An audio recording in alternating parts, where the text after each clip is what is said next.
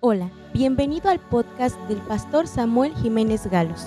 Disfruta del mensaje, compártelo en tus redes sociales y deja que Dios te hable hoy.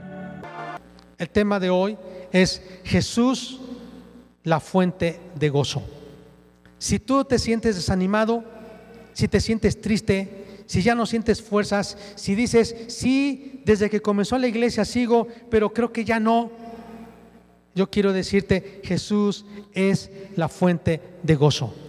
Y quiero resumir como esta premisa. La gratitud va a producir gozo. El gozo va a producir fuerza.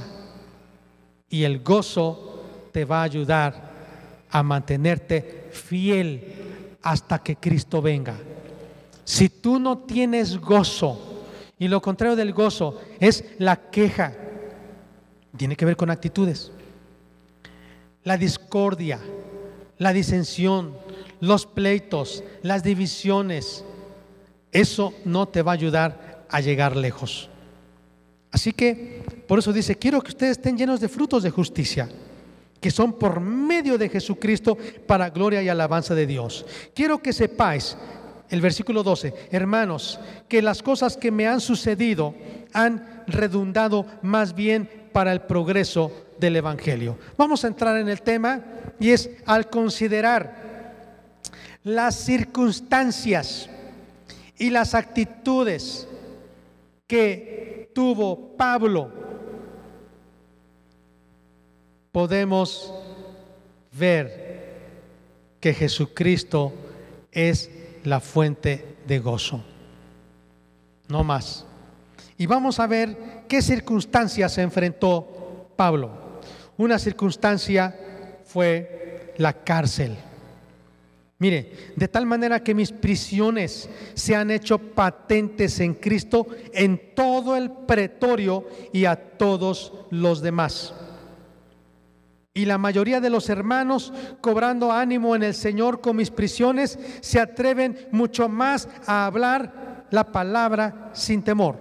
Algunos a la verdad predican a Cristo por envidia y contienda, pero otros de buena voluntad. Los unos anuncian a Cristo por contención, no sinceramente, pensando añadir aflicción a mis prisiones, pero los otros por amor, sabiendo que estoy puesto para la defensa del Evangelio. La primera circunstancia que el apóstol Pablo enfrentó fue las prisiones.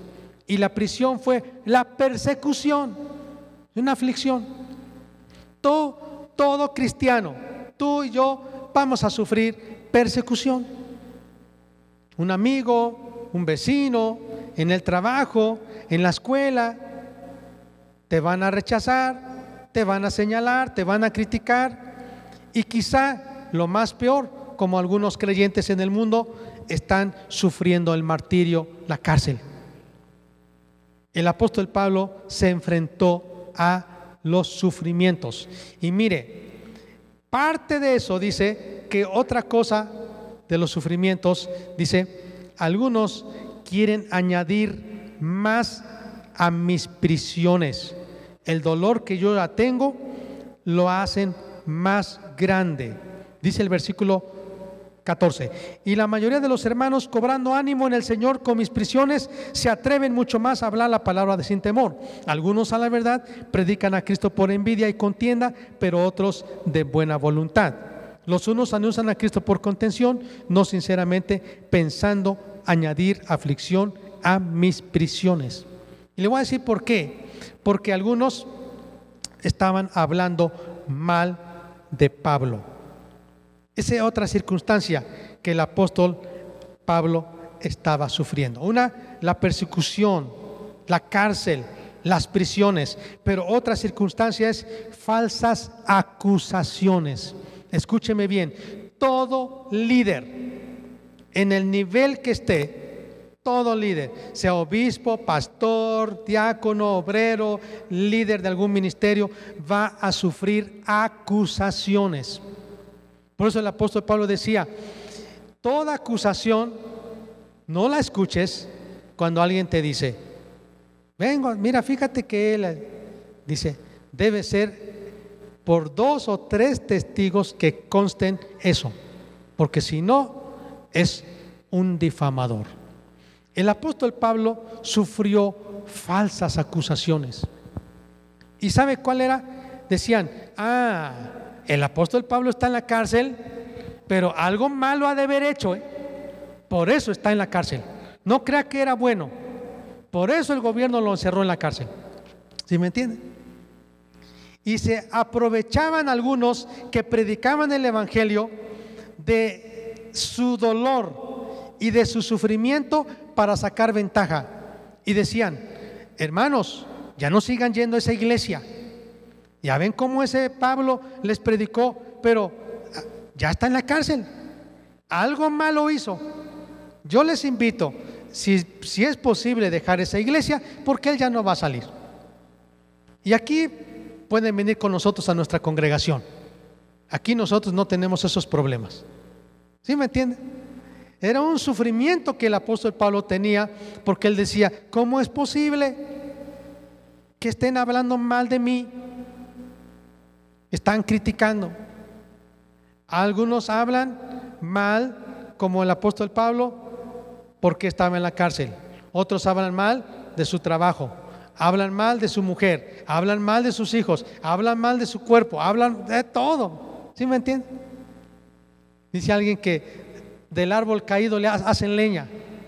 Entonces cuando alguien comete un error tiene una, una, una debilidad, no me refiero de inmoralidad, pero quizá en la forma de hacer las cosas, entonces la gente por envidia y por contienda comienza a aprovecharse de eso para atacar, para llevar agua a su pozo. ¿Sí me entiende? Atacando. El apóstol Pablo sufrió eso. Pero algo muy interesante es que el apóstol Pablo no se apachurró, no se entristeció, no dijo, ah, Dios mío, pues yo ya no quiero seguir a Jesús. Sí, yo prediqué el Evangelio, pero yo ya no quiero seguir. Al contrario, él dijo, yo le doy gracias a Dios porque esto ha redundado en la predicación del Evangelio. Es cierto que esos que me acusan falsamente hablan y predican el Evangelio. Bueno, por lo menos predicaron el Evangelio, aunque un día Dios los va a juzgar porque fueron deshonestos. Pero por lo menos el Evangelio se predicó. ¿Me entiende? El apóstol Pablo tenía una actitud diferente.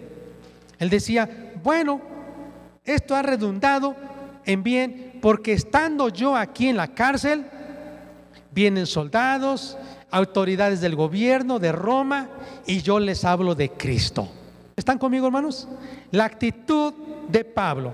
¿Cuál era la actitud de Pablo, amados? ¿De queja? No. ¿Cuál era la actitud?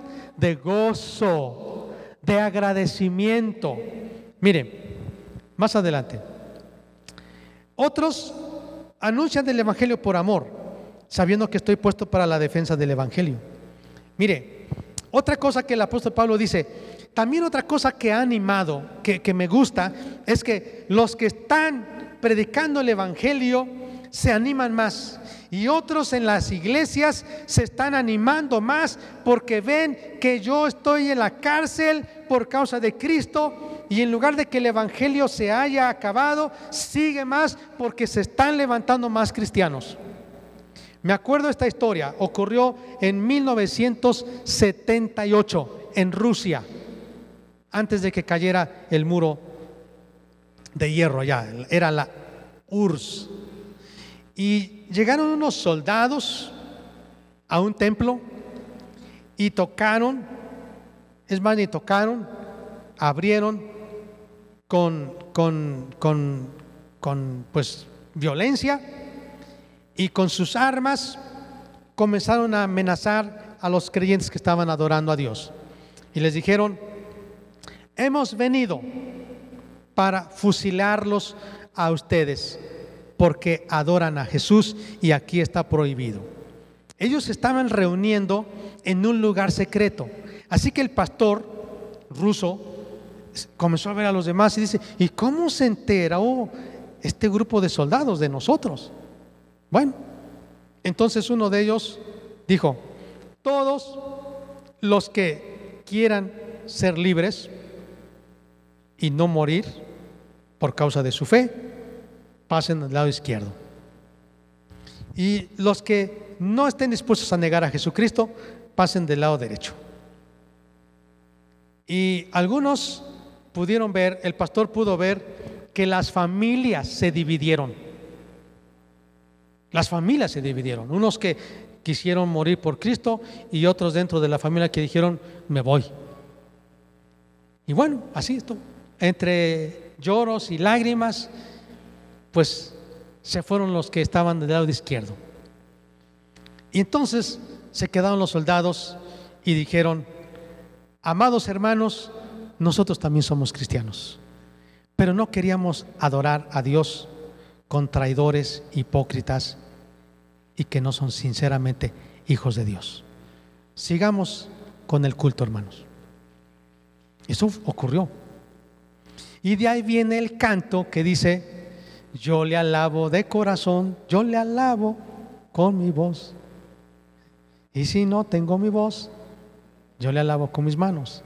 Y si no tengo mis manos, yo le alabo con los pies. Y si no tengo mis pies, yo le alabo con el alma.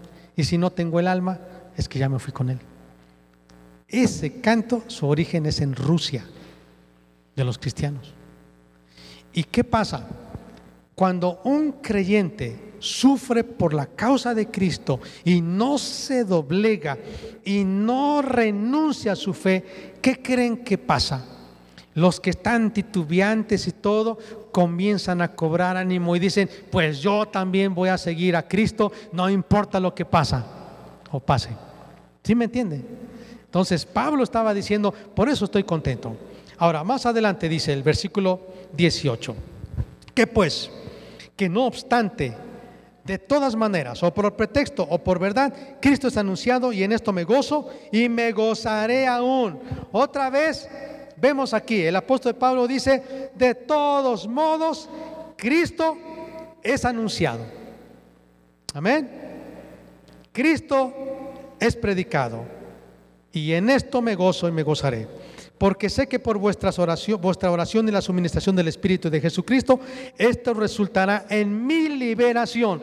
Porque yo sé que ustedes van a orar y Dios me va a sacar de la cárcel. Y efectivamente fue libre de la cárcel.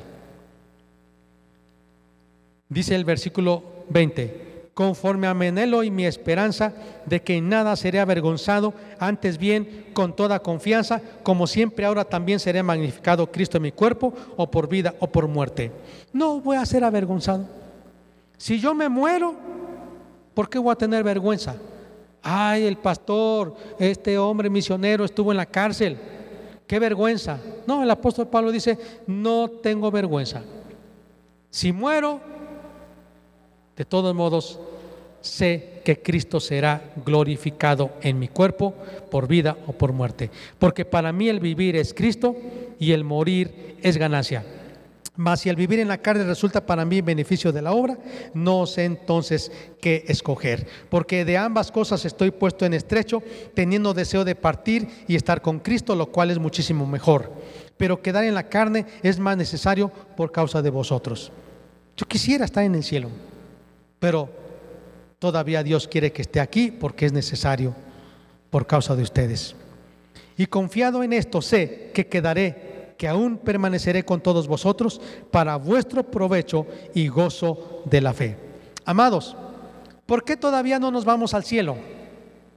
Porque Dios nos necesita todavía aquí en la tierra. Nada más. Para provecho de los demás. Para que haya edificación en los demás. Para que haya gozo. Así que gócese.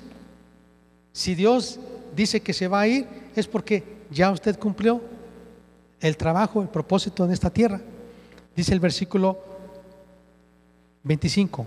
Y confiando en esto sé que quedaré, que aún permaneceré con todos vosotros para vuestro provecho y gozo de la fe, para que abunde vuestra gloria de mí en Cristo Jesús, por mi presencia otra vez entre vosotros.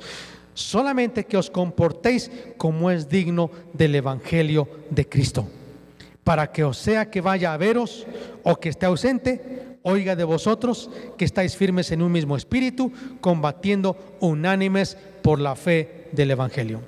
El apóstol Pablo estaba diciendo, yo quiero estar aquí en la tierra porque es necesario. Mejor sería estar en el cielo, pero porque es necesario, por ustedes. Pero si yo ya no estoy, yo quiero que ustedes se comporten como es digno del Evangelio. ¿Y sabe cuál es lo que el apóstol Pablo quiere? Es que ustedes tengan una actitud diferente. Que ustedes no se congreguen en la iglesia porque tengo que obedecer a Dios. Porque tengo que ir a adorar a Dios que ustedes no pequen porque, ay, yo no quiero sufrir las consecuencias. No, mire, una cosa es que la gente, el creyente, odie el pecado y otra que tenga miedo a las consecuencias del pecado. Hay personas que juegan con el pecado, pero de repente no, ya no más porque ya sé que me va a pasar. No, la idea es odiar el pecado y no es tenerle miedo a las circunstancias del pecado o las, a las consecuencias del pecado. Así que el apóstol Pablo dice, compórtense como es digno del Evangelio. Sea que yo los vaya a ver o, o que esté ausente, quiero que ustedes estén unidos, firmes en un mismo espíritu. Amados, mire, la queja, el descontento y la ingratitud es una enfermedad contagiosa. Es como una lepra. Es como, imagínense el COVID-19, es como la gangrena. Es contagiosa que empieza a enfermar a otros. Si no se, si te has puesto a pensar en una mesa cuando están tomando café y comienzan a platicar de alguien contra alguien, eso es contagioso. Terminas tú pensando como ellos, hablando como ellos, viviendo como ellos, porque te contagiaron. El apóstol Pablo dice, compórtense como es digno del Evangelio. Una persona con queja, una persona con desánimo, con murmuración, con envidia, va a comenzar hablar y va a estar lanzando esa, esa enfermedad contagiosa que a muchos los va a enfermar. Y en lugar de mantenerse firmes, que hay personas, porque yo escucho así, mm, para haber sabido, no, si es así, mejor ya no sigo. ¿Me entienden? Hay personas, aquí está en la Biblia, que iban de casa en casa, su trabajo era ir a quejarse. Te vengo a visitar, para que oremos porque pasa esto y esto y esto. Entonces llevaban contagio, ese virus. Y las personas en lugar de animarse, ya no quiero seguir, yo pensé que esto iba a ser diferente, creo que estaba yo mejor, yo no sabía que hay todos estos problemas allá, y comienzan. Y empiezan a dividirse, empiezan a separarse y ya no siguen firmes. Todo por escuchar, como dice aquí, quejas, descontento, murmuración. Como estos falsos predicadores que iban y comenzaban a hablar mal de Pablo. Ya ves cómo no viene, está en la cárcel, algo mal hizo, está en pecado, Dios lo está castigando, ya ves cómo se enfermó su familia, eh, eh, todo. Ya ves que no tiene dinero. Entonces todo eso estaba produciendo descontento y la iglesia de Filipos, que ya llevaba 10 años unida, estaba en un peligro de dividirse y de que se desanimaran. Y por eso el apóstol Pablo dice, ya sea que yo vaya o no vaya a ustedes, quiero que se comporten como es digno del Evangelio. Quiero que ustedes estén firmes en un mismo espíritu, combatiendo unánimes por la fe del Evangelio. Imagínense un ejército, vamos a imaginar el ejército en Ucrania. Están en los límites con Rusia. Y ese pelotón de soldados ucranianos están, uno en, están ahí en su fogata, ¿verdad? Y uno empieza a decir, ay, mira, la verdad yo ya estoy cansado. Porque el presidente no nos ha mandado armas. La verdad es que él está ya sentado en su sillón y nosotros somos los que estamos aquí peleando. La verdad yo ya no quiero seguir porque yo estoy haciendo todo el trabajo y ¿dónde está la gente? Soy el único. Y comienza otra a sí, yo ya me cansé, porque hay un zancudo que me está molesta y molesta y la verdad yo ya no aguanto los zancudos. Y lo otro por ahí está diciendo, la verdad es que está haciendo muchísimo frío y yo ya no aguanto. Yo no sé si ustedes quieran seguir aquí, pero yo la verdad aquí me estoy congelando y yo no quiero enfermarme. Y otro puede decir, y la verdad para las botas que nos dieron, tuve que conseguirme mejor otras. Escuche, ¿qué creen que va a pasar con ese pelotón? Llegará el ejército ruso y se los acabará en lugar de combatir unánimes, juntos contra el enemigo, entre ellos mismos están quejándose, murmurando. ¿Sí me entiende? ¿Y qué hace? Trae desánimo, trae división y trae derrota. El apóstol Pablo dice, compórtense como es digno del Evangelio, combatan firmes en la fe.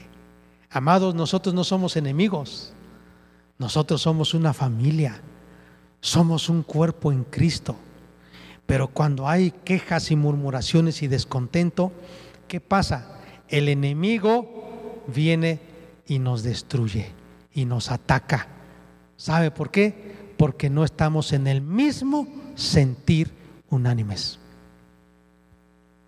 Entonces ya estoy hablando tanto de circunstancias como de actitudes. ¿Qué actitudes tenían los de Filipos? Unos tenían actitudes de murmuración, tenían actitudes de hablar mal contra Pablo, tenían actitudes de no estar en el mismo sentir. Ahora vamos a ver más adelante. Dice el versículo 28, en nada se intimiden por los que se oponen, que para ellos ciertamente es indicio de perdición, mas para vosotros de salvación y esto de Dios. Porque a vosotros os es concedido a causa de Cristo no solo que creáis en Él, sino también que padezcáis por Él, teniendo el mismo conflicto que habéis visto en mí y ahora oís que hay en mí. Ustedes no se van a intimidar cuando están unánimes, cuando están gozosos, que digan, y también venimos por ustedes. Ya metimos a Pablo a la cárcel, pues ahí vamos por ustedes. Y dice Pablo, no tengan miedo. Pero ¿cómo no van a tener miedo? Cuando tengan gozo, cuando no haya murmuraciones, ni contiendas, ni quejas. Capítulo 2. Por tanto, si hay alguna consolación en Cristo, si algún consuelo de amor, si alguna comunión del Espíritu, si algún afecto entrañable, si alguna misericordia, completen mi gozo, sintiendo lo mismo, teniendo el mismo amor, unánimes, sintiendo una misma cosa. Nada hagáis por contienda o por vanagloria, antes bien con humildad, estimando a cada, cada uno a los demás como superiores a él mismo, no mirando cada uno por lo suyo propio, sino cada cual también por los otros. ¿Qué actitud quiere el apóstol Pablo que la iglesia de Filipos tenga? La actitud de Cristo. ¿Sabe cuál es la actitud? Humildad. Cuando una persona busca su propio beneficio, ya no anda en amor. Cuando una persona no piensa lo mismo, ya no está contribuyendo a la unidad. Dios quiere que estemos en el mismo sentir, unánimes, unánimes. Amén. Una mente enfocada, una mente enfocada dice que ustedes sientan lo mismo, que ustedes tengan el mismo amor, que estén unánimes, que sientan una misma cosa, no hagan nada por contienda o por vanagloria. ¿Sabe qué es contienda? En, el, en la raíz del griego, contienda es estar quejándose contra otra persona por la condición de trabajo que hay. Por eso hagan todo sin contienda, es decir, como, como el soldado, ¿no? ¿Por qué esto? ¿Por qué aquello? Entonces, está hablando mal, está hablando mal, no hay unidad, hay contención. Dice, nada hagan para pelear. Porque a mí, porque solo los trastes para mí, porque me tocó lavar el piso. No. El apóstol Pablo dice, no. ¿Están conmigo, hermanos? Entonces Dios está hablando en nuestro corazón. ¿Sí, hermanos? Dios nos está diciendo que tengamos el mismo sentir. ¿Y cuál es el mismo?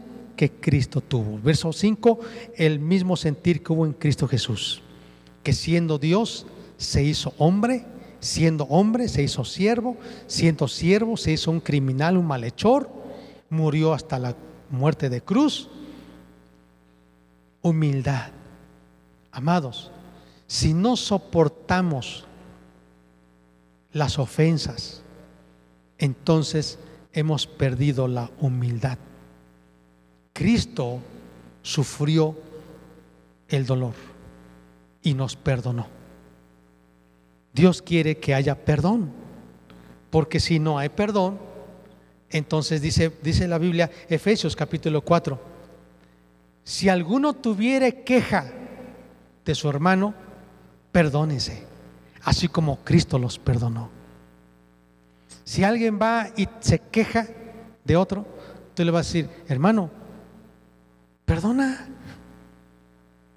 Y dale gracias a Dios, porque Dios está forjando en ti carácter. Velo por el lado bueno. Dios te está enseñando a ti algo. Dios está perfeccionando tu carácter para que seas como Jesús. Perdona. ¿Qué dice más adelante?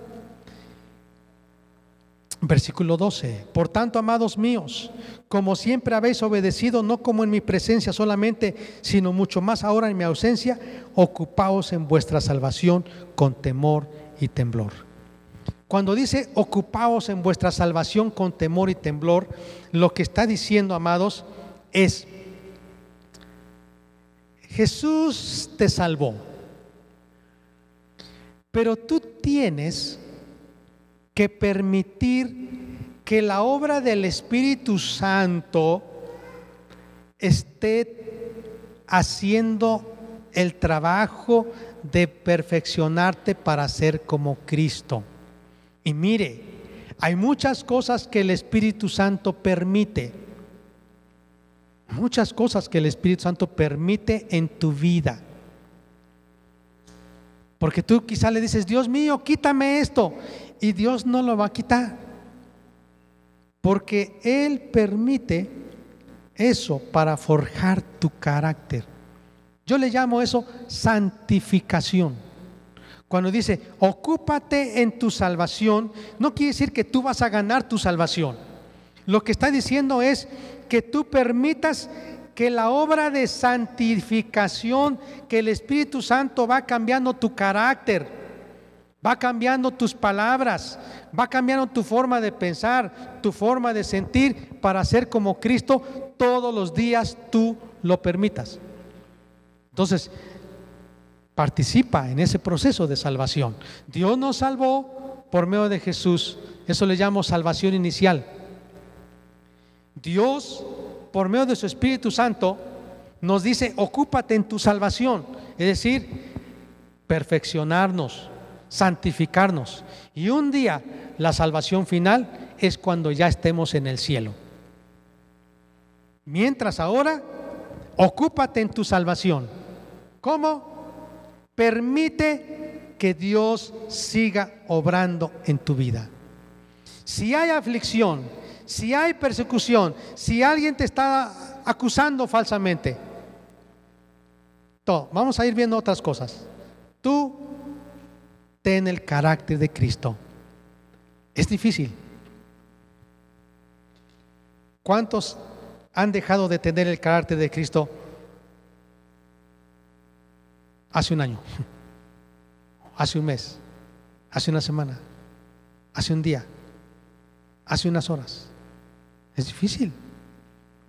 Y no está hablando, no está hablando, hermanos, de que somos todos perfectos, porque hay áreas todavía en nuestra vida que Dios está perfeccionando.